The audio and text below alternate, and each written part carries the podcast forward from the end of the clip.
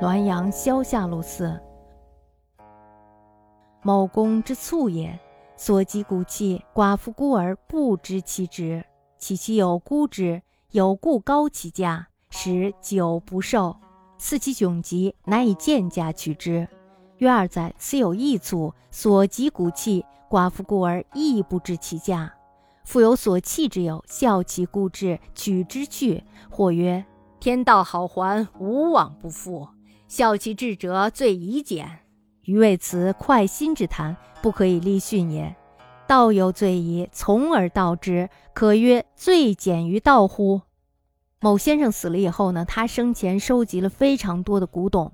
那么这时候他的妻儿是不知道这些价格的，因为他已经死了，所以不能帮助他们。那么这时候他的妻子就请来他的朋友帮助估价。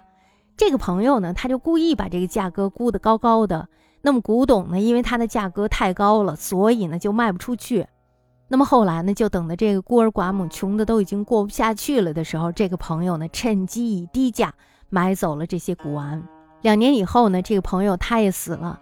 那么他的妻儿呢也不识货，所以呢他也不知道什么价格。后来呢，他就有一个朋友照搬了这个网友的计谋，把这些古董也弄到了自己的手里。有人就说了：“说天道循环，报应不爽。”没有往而不返的，大家都知道有一句话说的是“天道好轮回，苍天饶过谁”，是吧？就这个意思。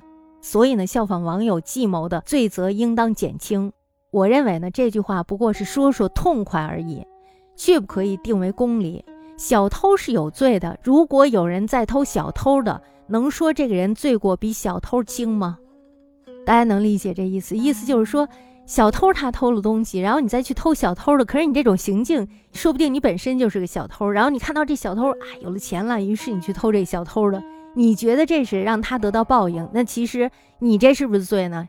自然肯定是罪，是吧？因为你偷窃了别人的嘛。他就是这个意思。所以呢，天道好轮回，苍天饶过谁？这不是刻意安排的，而是无意中得到的报应。